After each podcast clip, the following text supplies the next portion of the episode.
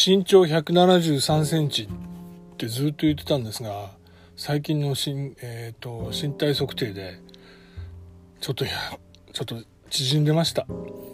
まあ一応169センチってことにしといてください。で胴回りのサイズに関しては3桁を超えてるかな。典型的な昭和親父体型の街の洋服屋本郷浩二です。上京したのは1970年代の後半。夜行列車で9時間かかった富山県高岡市の出身。今2度目のオリンピックがなんか始まってますが去年還暦の61歳になりますね。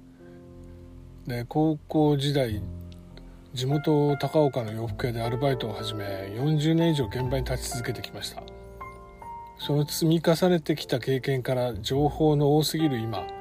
今特に同世代のおじさんたちが洋服選びや自分のスタイルに悩みがちだと感じています。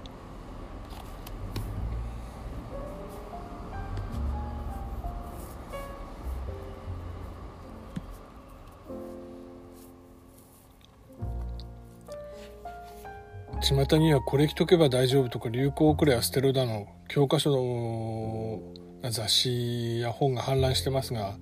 それはそれでいいんですけど年を重ねて着るものなんて何でもいいやになりかけてる迷える親父たちにとって本当に必要なアドバイスにはなってないのではないでしょうか。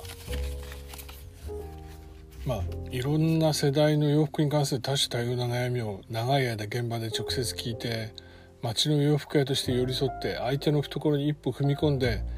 半分嫌がられたりもしてるかもしれないけど悩みを味に変えてきたノウハウをぜひ皆さんと一緒にシェアできればと思いポッドキャスト始めます。